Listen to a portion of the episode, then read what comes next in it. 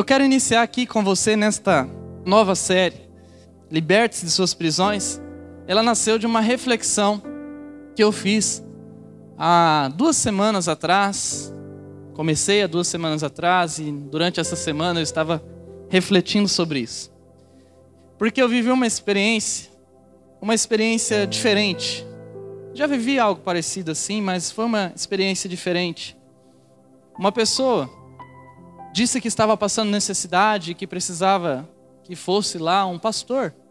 Então eu fui, e quando eu cheguei nessa casa, eu vi que tudo era muito bagunçado, sabe?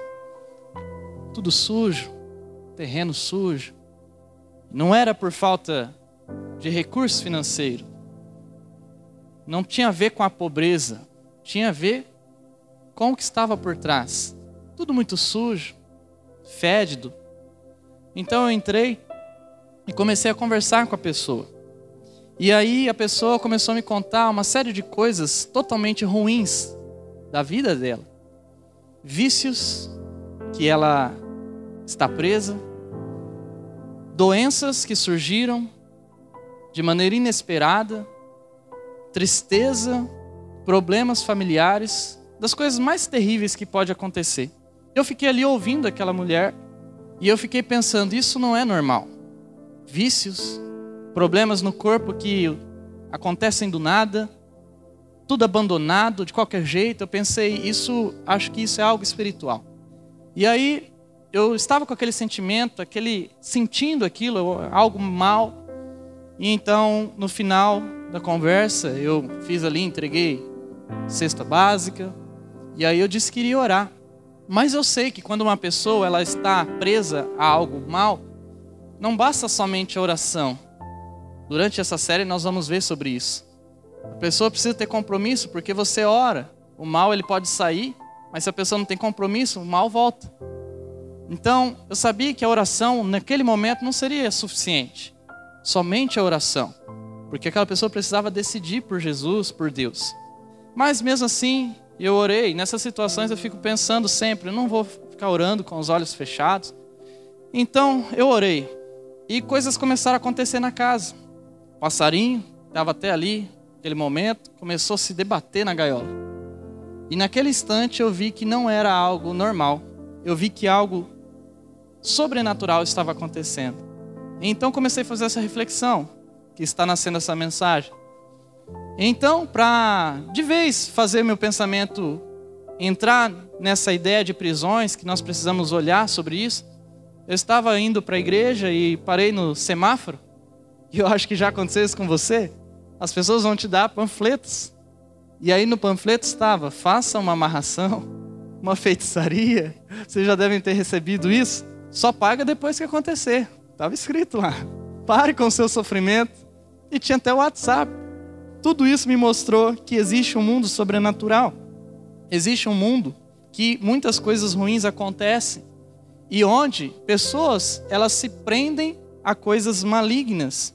Por isso, a verdade é que a gente pode andar sem estar preso na cadeia, sem ter nos pés ali correntes. Nós podemos ser livres, contudo, não ser livre de verdade. É possível viver em liberdade sem, contudo, ser livre. É possível você estar aqui, aparentemente em liberdade. Estou vindo para a igreja, posso sair daqui a pouco e ir para casa, está tudo tranquilo, estou livre. Mas é possível você viver em liberdade, sem, contudo, realmente ser livre. Eu quero que você pense nisso. Porque muitas pessoas e jovens estão presos em armadilhas, em situações que nós veremos ao longo dessa série, e que acham que são livres, mas na verdade não são livres. Deixa te dar alguns exemplos apenas de coisas que as pessoas se sentem livres, mas não estão. Em primeiro lugar, as drogas e o alcoolismo são coisas que as pessoas livres usam e fazem. E só quem já teve na família uma pessoa que se viciou em drogas sabe como é uma prisão às drogas. Eu tive dentro da minha casa. Não sei se você já teve dentro da sua casa. Só quem sabe que uma pessoa da sua família se tornou viciada em drogas químicas depois de entrar pela droga chamada maconha é que nunca vai apoiar a maconha, é que nunca vai apoiar as drogas, porque prende as pessoas. O alcoolismo, da mesma forma, pessoas que poderiam ser saudáveis, pessoas que poderiam ter tudo pela frente, mas que perdem a vida, o casamento, a esposa ou o marido, os filhos até, por causa do álcool. Já vivi isso na minha realidade. Segundo, a gula e o consumismo é um mal do nosso século. A gula, o consumismo, aonde a gente quer, às vezes, nem porque precisa, mas porque a gente vê. Porque alguém nos induziu aquilo. Ou porque às vezes a gente quer mostrar para as pessoas que nós também podemos, que nós também somos legais, que nós também somos bonitos, que nós também podemos ter o poder de compra. A gula e o consumismo é uma coisa que faz o dinheiro se tornar um Deus e prendem as pessoas, mesmo elas estando livres. Um terceiro exemplo: a prostituição e a inveja. A prostituição no nosso mundo hoje, no nosso século, quase que se tornou normal.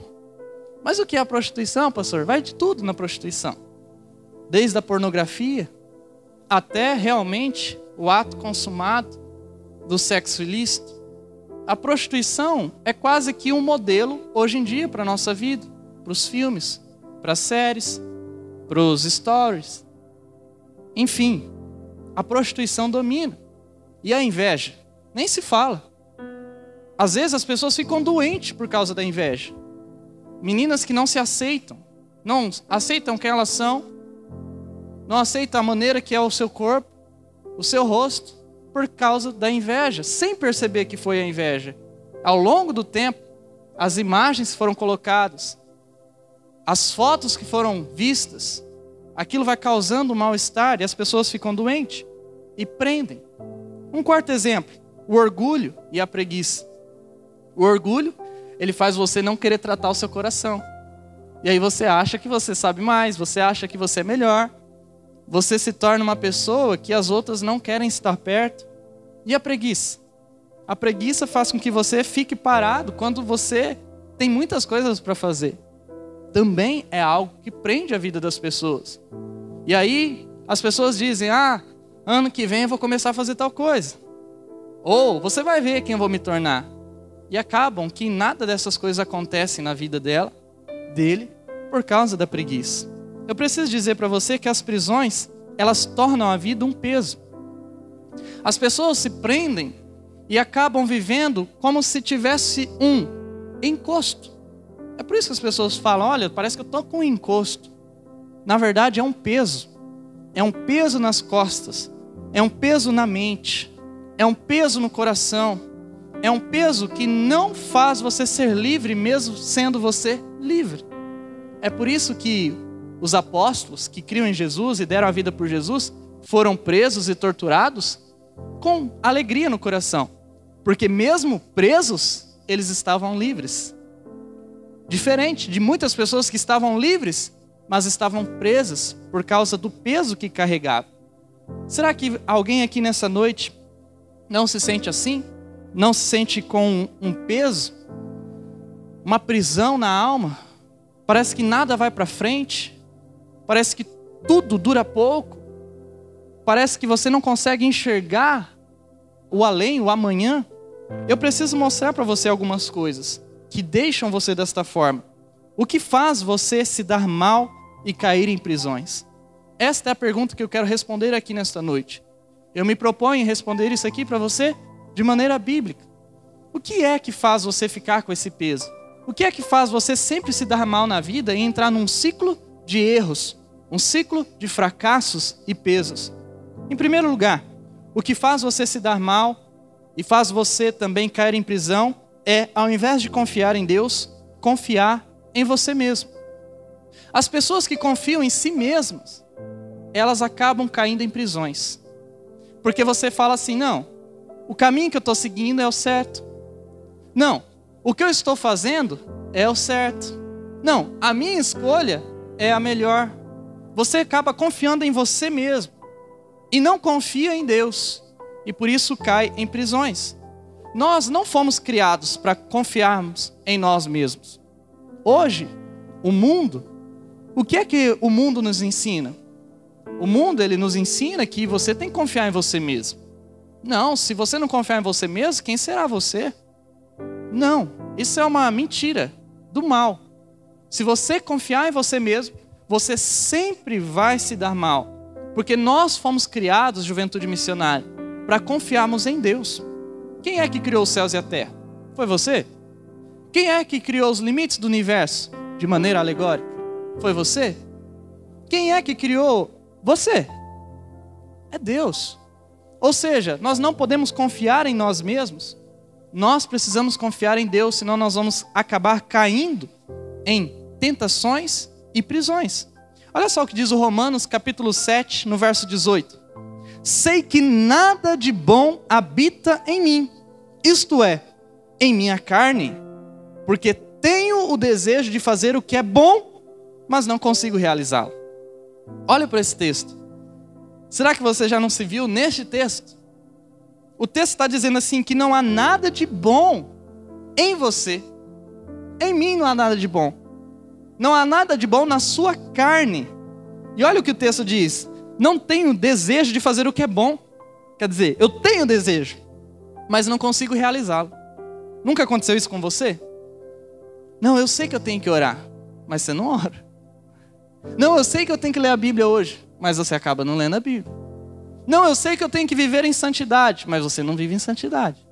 Não, eu sei que eu tenho que obedecer a Deus, mas você acaba desobedecendo a Deus. Não, eu sei que, eu sei que, eu sei que, eu sei que. E às vezes nada daquilo acontece. Por que isso acontece na nossa vida? Porque você é defeituoso? Você é, tem defeito de fábrica? Não! É porque você é um ser humano. E você não foi criado para confiar em você mesmo. Quando você confia em você mesmo, a tua carne, ela toma conta da sua vida. Ela toma conta do seu ser. É por isso que a nossa confiança, juventude missionária, precisa estar em Deus, que é o nosso Senhor, que é o nosso Salvador, que é o Criador de nós. E por ser o Criador, ele tem um manual de como que a gente pode viver. Não fomos nós mesmos que nos criamos nós vamos nos dar mal quando nós confiamos em nós mesmos. Por quê? A nossa natureza humana, ela tem três características importantes aqui que nós precisamos saber. Primeiro, a sua natureza humana, ela é fraca. A sua natureza humana é fraca. Percebe? Você pode ser o cara da academia, você pode ser a moça da academia, você pode correr todos os dias, você pode ter um bom fôlego, você pode se exercitar, mas um vírus te coloca de joelhos. Por quê? A tua carne é fraca. Você pode ter tudo, mas ainda a tua carne continua sendo fraca. E se a tua carne é fraca, como é que você consegue confiar em você mesmo? Não é possível. Em segundo lugar, a nossa carne, a nossa natureza, ela é, é falha. Além de fraca, é falha.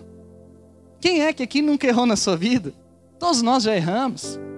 Você já errou, talvez, com seu irmão, com a sua irmã com seus pais, com você mesmo. Você já errou? Quando você tiver o seu filho, você vai errar com seus filhos algumas vezes. Nós erramos nesta vida, nós falhamos. Você pode ter estudado bastante, ter lido bastante, você pode ser mestre, você pode ter o um doutorado, você pode ser um PhD, mas você ainda é suscetível à falha. Por quê? Você é um ser humano. Então, como é que nós podemos confiar em nós mesmos se nós somos falhos? Em terceiro, você é limitado. A natureza humana é limitada. Você pode ter o dinheiro que for, esse teu dinheiro não vai te levar para o céu. O máximo que esse dinheiro pode fazer é ter um bom caixão, pode ter um bom terreno no cemitério. Se você não gosta, não quer ter o terreno no cemitério, você pode cremar, você pode deixar tudo preparadinho, você pode deixar até mesmo a herança boa, mas não fará mais do que isso. Será da mesma forma que foi com você e com as outras pessoas que ficarão. Por quê? Porque a sua natureza humana é limitada.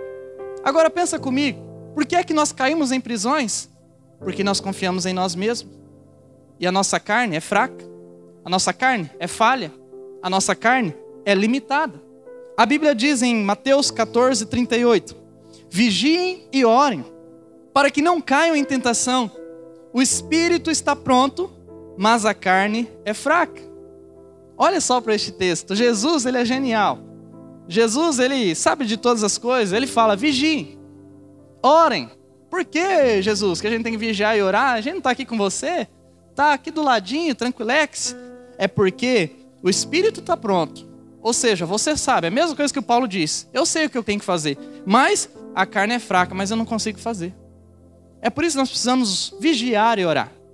Quando você não confia em uma pessoa, não sei se já aconteceu isso com você, você vai delegar algo, você precisa passar a tarefa para alguém, mas você não confia naquela pessoa, o que, que você faz? Você deixa na mão da pessoa? Você tem um trabalho. Vini, você tem um trabalho. Você faz vídeos, fotos, e você delega alguma coisa para alguém, e você sabe que aquela pessoa não vai fazer. O que, que você vai fazer? Vai ficar em cima. É o WhatsApp para lá, para cá, vai trocar ideia. Você não vai, você não vai confiar. Nós não confiamos em quem a gente não confia. A gente não deixa por conta de uma pessoa que a gente não confia. E por que é que quando é a gente, não, ah, eu sim vou fazer, eu dou conta, eu confio em mim. Não. A carne é fraca. A carne é falha. Por isso Jesus diz: vigie. Não é vigiar o irmão, é vigiar você mesmo. Vigie a si mesmo. Por quê? Porque olha, se você não vigiar você mesmo, você vai cair em tentação. Se você não fala assim, cara, esse caminho que eu estou indo aqui não vai dar bom, não. Não, esse lado que eu estou indo aqui, olha, isso aqui eu sei que, o que, que vai dar. Se você não se vigiar, não se auto-vigiar, você vai cair em prisões. E orar ainda, como diz o texto. Orar para quê? Para que Deus, como diz a oração do Pai Nosso, não permita que você caia em tentação. Orar a Deus, Deus me livra do mal. E livrar do mal não significa que o mal não vai chegar, ele vai chegar, mas quando ele chegar, você vai estar pronto para se defender com a palavra de Deus, se defender com a sabedoria que Deus vai te dar, se defender com a oração. Ou seja, você vai ter armas nas suas mãos. Quantas vezes? Eu não sei se isso já aconteceu com você. Você está buscando Deus, você está orando e o mal bate na porta. Alguma coisa acontece e aquele momento é um momento que se você tivesse na carne, o que, você iria fazer? Iria chutar o balde. Você, agora, agora essa pessoa vai ver. Mas porque você está orando, porque você está buscando a Deus, porque você tem o Espírito Santo ali, você está cheio e você não faz naquele momento que você acha que deveria fazer, você espera. Quantas vezes eu já fiz isso? E olha, se eu tivesse feito diferente, as coisas seriam bem diferentes também. Por isso, não se entregue aos prazeres, porque entregar-se aos prazeres carnais é entrar em uma prisão. Quantas pessoas se entregam de corpo e alma para o prazer? Não, isso aqui é gostoso para mim. Não, isso aqui é bom para mim. Não, isso aqui vai me relaxar. Isso aqui, olha, isso aqui vai fazer eu ter um prazer enorme, mas é um prazer ilícito. É um prazer carnal. É um prazer que não te colocará perante Deus é um prazer que vai te levar para uma prisão. Por quê? Porque você vai se viciar naquele prazer ilícito. Você percebe isso? Eu oro para que você perceba isso. Enquanto eu estudava essa mensagem, enquanto eu escrevia essa mensagem, eu orei a Deus. Eu falei, Deus, revela isso para o coração da nossa juventude. Por isso, não confie em si mesmo. Não confie na sua carne, porque se você confiar na sua carne, você vai se entregar aos prazeres. Olha só o que diz o Gálatas 5,17. Porque o que a nossa natureza humana quer é contra o que o Espírito quer. Veja só, juventude missionária. Sabe, muitas vezes eu me pego brigando com as pessoas. Muitas vezes eu me pego assim, poxa, isso aqui eu tenho que falar, que não é assim a coisa. Não é assim que Deus está tá sonhando. Às vezes eu quero combater as ideias contrárias à Bíblia, e aí eu tenho que relembrar para mim que o meu trabalho não é esse. Eu tenho que relembrar que as pessoas, quando estão na carne, sem o Espírito Santo, elas fazem tudo aquilo que é contra o Espírito Santo, que é contra Deus. E como é que eu vou combater uma ideia, uma pessoa que está na carne? Só vai virar coisas de carne, mais ainda. É por isso que nós precisamos do Espírito Santo. É por isso que você precisa orar. É por isso que você precisa buscar a Deus, porque se você não se encher de Deus, você vai se encher do mundo. quanto mais cheio de Deus você for, mais você vai conseguir resistir à carne. Em segundo lugar, o que faz você se dar mal e cair em prisões é, ao invés de obedecer a Deus, cometer erros. Quantas vezes nós desobedecemos a Deus?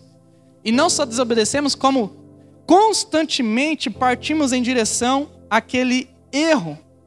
E às vezes a gente diz: ah, cara, olha, esse moleque, essa menina está errando. Errar é humano, mas ó, permanecer no erro é burrice. Quantas vezes a gente já falou, eu tenho certeza que você já ouviu ou falou isso.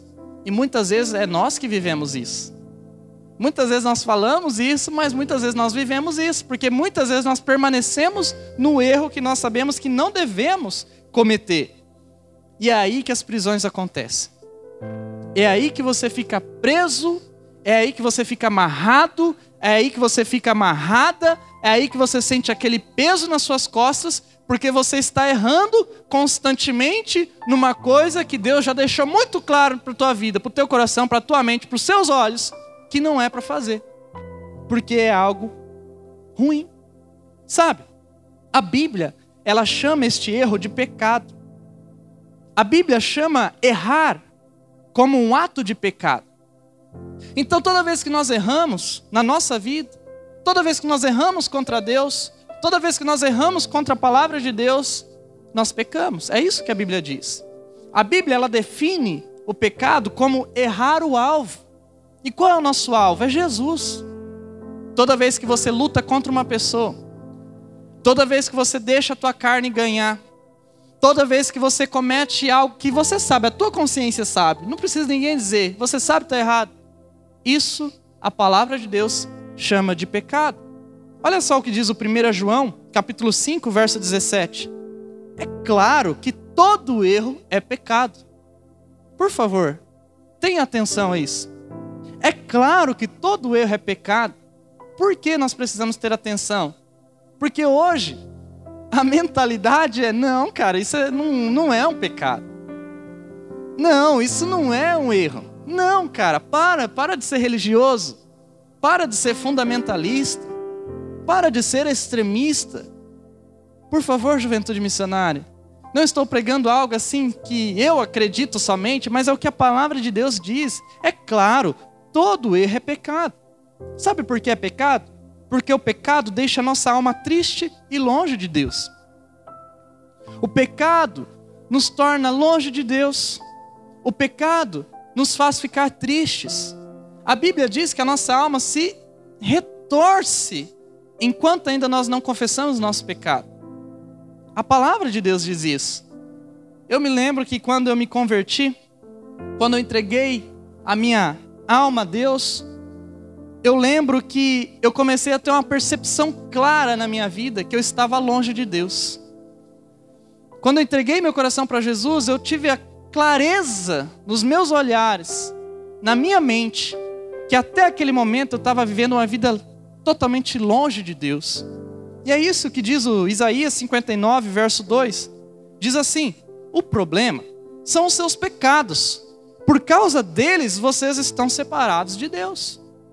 Veja só, eu atendo pessoas que dizem assim, pastor, eu não estou mais sentindo Deus. Você já viu isso na sua vida? Parece que eu não estou mais sentindo Deus. Parece que é a mesma coisa, sabe? Não tem aquela, aquela conexão, não estou sentindo Deus. A coisa central não é você pensar assim, por que, que eu não estou sentindo Deus? Mas é, Será que eu estou cometendo algum pecado que está me afastando de Deus? Por isso o texto diz aqui a mesma coisa. O problema são os seus pecados. Você precisa reconhecer os seus pecados para entender que você precisa se aproximar de Deus, porque senão isso vai te causar uma prisão. Porque os erros constantes contra Deus nos levam a uma prisão. Os erros que nós fazemos a mesma, sempre. Como um hamster que está numa rodinha, mesma coisa esses erros constantes te levarão a uma prisão. E antes de continuar aqui, eu preciso fazer você refletir sobre isso. Existem erros na sua vida que são constantes, talvez de anos, e que isso está te colocando em uma prisão. O João 8,34 diz: Jesus respondeu: Digo-lhes a verdade, Todo aquele que vive pecando é escravo do pecado. O texto é claro, juventude missionária. O que vive errando, o que vive pecando, é escravo do pecado. Com amor e carinho, com temor diante de Deus, será que você não é escravo do pecado? Algum pecado que você e Deus sabe qual é? Isso pode escravizar a tua vida e te colocar dentro de uma prisão. E por fim, em terceiro lugar, o que faz você se dar mal na sua vida e cair em uma prisão é ao invés de buscar a Deus, permitir o mal entrar. Permitir o mal entrar. Sabe, eu percebo que muitas pessoas, elas não acreditam que o mal existe. Não, o mal não existe. As pessoas ficam jogando culpa no, no diabo. Não é verdade. Sim, muitas pessoas jogam culpa no diabo, sendo elas as próprias causadoras do mal. Mas o mal também existe. E existem aquelas pessoas que têm muito medo do mal. Às vezes eu recebo ligações. Pastor, como uma das ligações.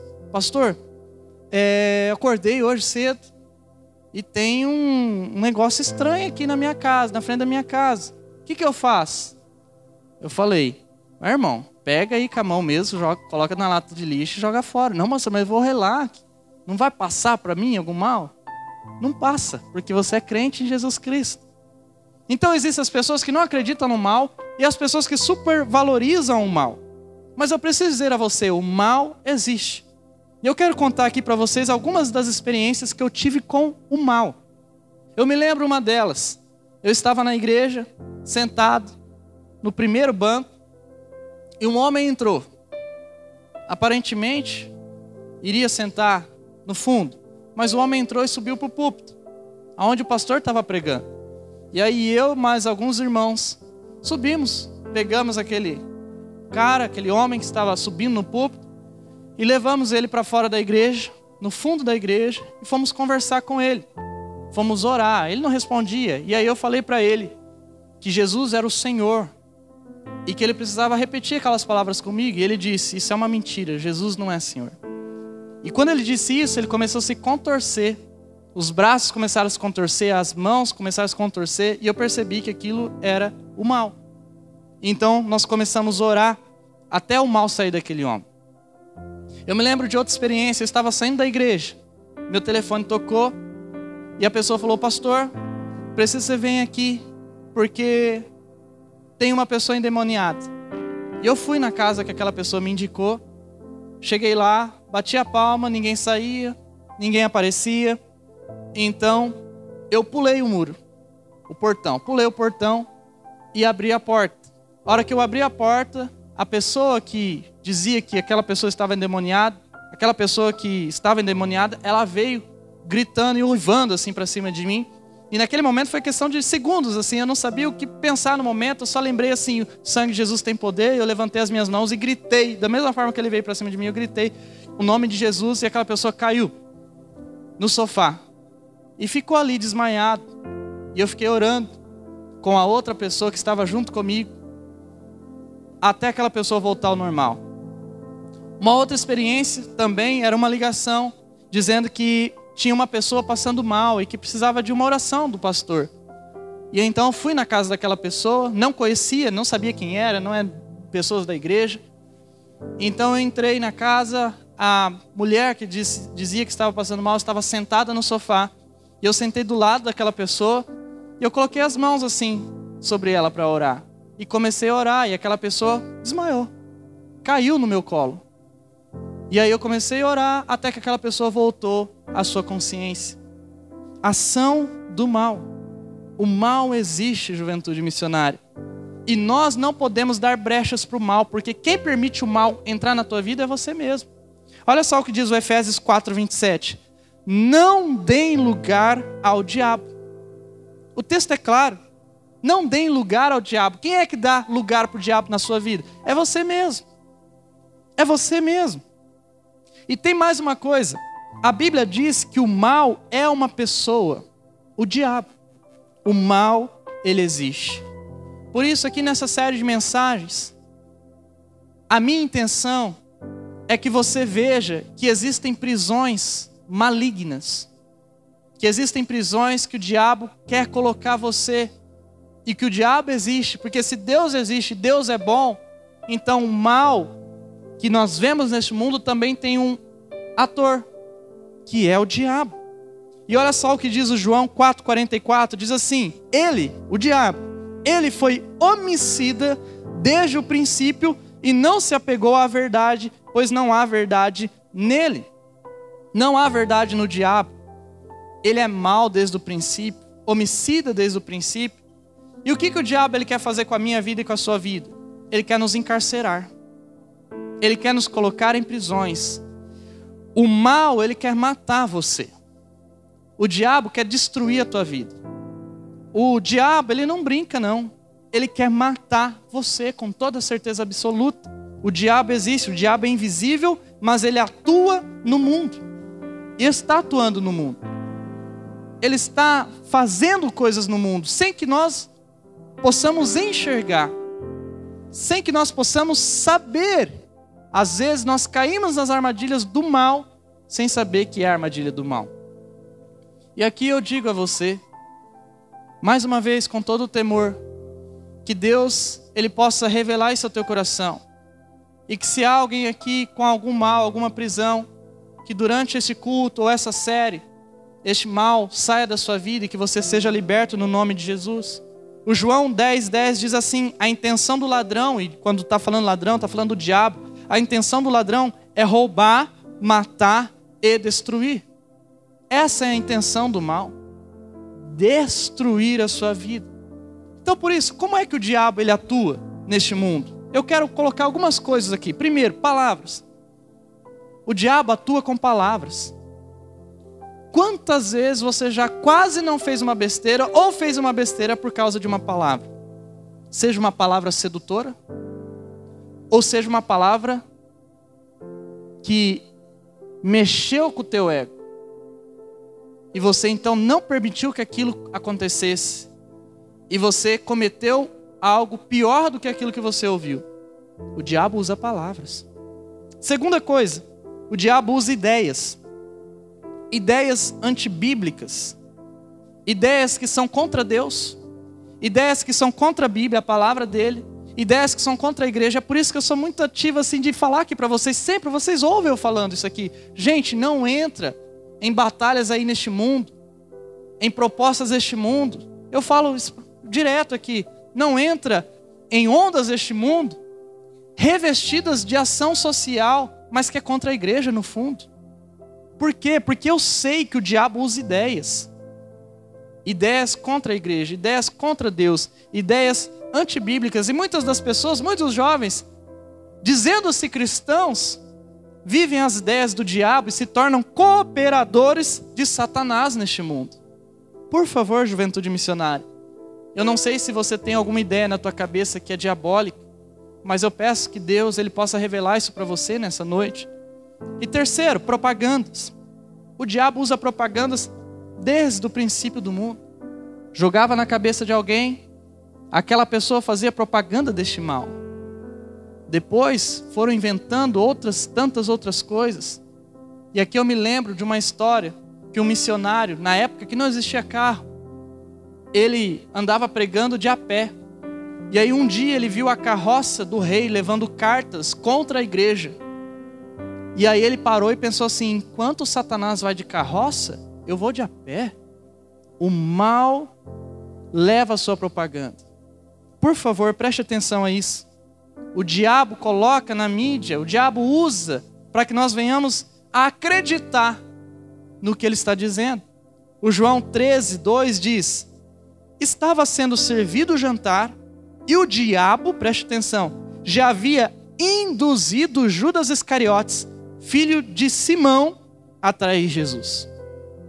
Olha que texto que revela para a nossa vida muitas coisas induzido Jesus, induzido, perdão, Judas a trair Jesus.